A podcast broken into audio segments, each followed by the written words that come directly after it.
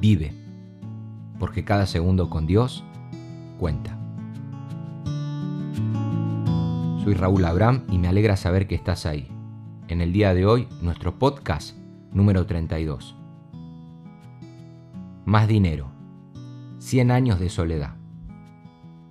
Hay un mal que he visto debajo del cielo, y muy común entre los hombres, el del hombre a quien Dios da riquezas y bienes y honra, y nada le falta de todo lo que su alma desea, pero Dios no le da la facultad de disfrutar de ello, sino que lo disfrutan los extraños. Esto es vanidad y mal doloroso. Aunque el hombre engendrare cien hijos y viviere muchos años, y los días de su edad fueron numerosos, si su alma no se sació del bien y también careció de sepultura, yo digo que un abortivo es mejor que él, porque éste en vano viene y a las tinieblas va, y con tinieblas su nombre es cubierto. Además, no ha visto el sol, ni lo ha conocido, más reposo tiene este que aquel, porque si aquel viviere mil años dos veces sin gustar del bien, ¿no van todos al mismo lugar? Eclesiastés capítulo 6, versículo 1 al 6. El suicidio de Robbie Williams en 2014 nos agarró a todos por sorpresa. No obstante, según fuentes cercanas al actor, fueron muchas las señales que indicaban que algo andaba mal en la vida de uno de los mayores cómicos que Hollywood ha conocido en su historia un declive que más de uno se veía venir. Fue uno de los cómicos más lanzados que he conocido, el artista más arriesgado, afirma el productor y comediante Billy Crystal, un actor que parecía tenerlo todo, pero que durante los últimos años estuvo gobernado por el sentimiento de haber llegado a su final. Lo que vi aquel día fue un hombre asustado, cuenta Crystal, sobre su entrañable amigo y colega de profesión. En medio de esta crisis estaba un hombre como Robbie Williams, que vivía para su arte, que había dedicado 35 años a su carrera y superado los 60, no sabía hacer otra cosa. Sin embargo, como declaró a muchos de sus allegados, William pensaba que era incapaz de volver a hacer reír a su público. No puedo, no sé cómo ser gracioso, le dijo llorando a una de sus amigas y encargadas de maquillaje. En esta crisis personal y laboral, William se fue aislando de todos. Meses antes de su muerte, recurrió a un centro de desintoxicación que había conocido años atrás, cuando tuvo problemas de adicción, en busca de un lugar en el que pueda meditar y encontrarse a sí mismo.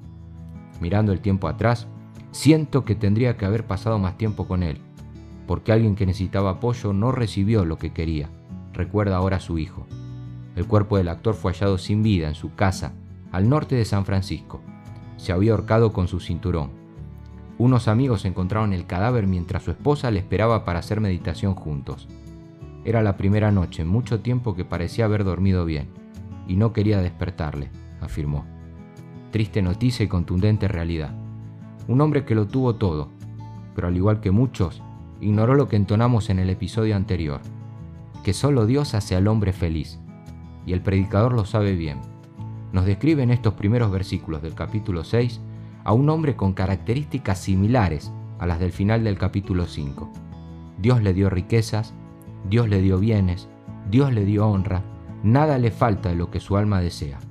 Pero a diferencia del bienaventurado anterior, a este Dios no le da la facultad de disfrutar de ello, aunque tenga la capacidad de tener cien hijos y vivir mil años como señala Salomón. Si no disfrutó durante todo ese milenio, mejor es un abortivo que él. Y las razones han sido expuestas en esta misma sección. De esta manera termina sus días solo, ni siquiera un hijo a su lado para darle una sepultura digna y todos sus bienes y riquezas acumulados en manos de extraños. Esto es vanidad, apunta nuestro viejo amigo, y mal doloroso. Ahora bien, a simple vista podríamos llegar a la conclusión que un dios déspota y tirano le privó de dicho gozo y felicidad. Pero no es así, nada más lejos de la realidad.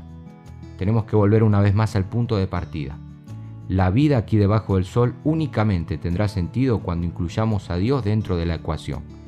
De lo contrario, como bien ilustró un contemporáneo pastor, será como recibir un juguete electrónico sin las pilas o el enchufe correspondiente, o como tener en tus manos la última consola que salió al mercado, pero ningún juego al que puedas acceder tras darle al botón de power. Así es la vida sin Dios de este lado del cielo, incompleta, a pesar de tenerlo aparentemente todo, vacía, a pesar de intentar llenarla con aquello que el alma desea, un sinsentido, a pesar de haber escalado con esfuerzo y perseverancia los peldaños que te llevan a la fama. Hoy no termino con una canción, como en el episodio anterior, sino con una pregunta a modo de reflexión. ¿Cómo imaginas que serán tus últimos días si Dios te da la dicha de llegar a la tan temida ancianidad?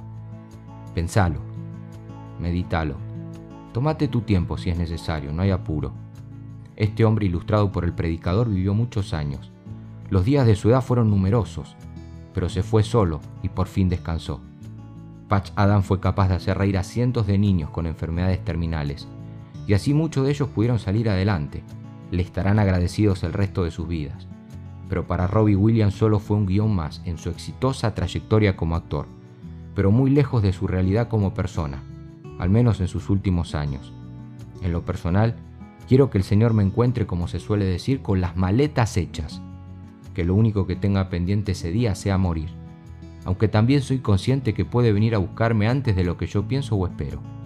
Así que hasta que ese día llegue, falte mucho o poco, sé que solo Dios puede ayudarme y enseñarme a no vivir 100 años de soledad aquí debajo del sol. Eso sí, también agradezco tu atención y compañía una vez más.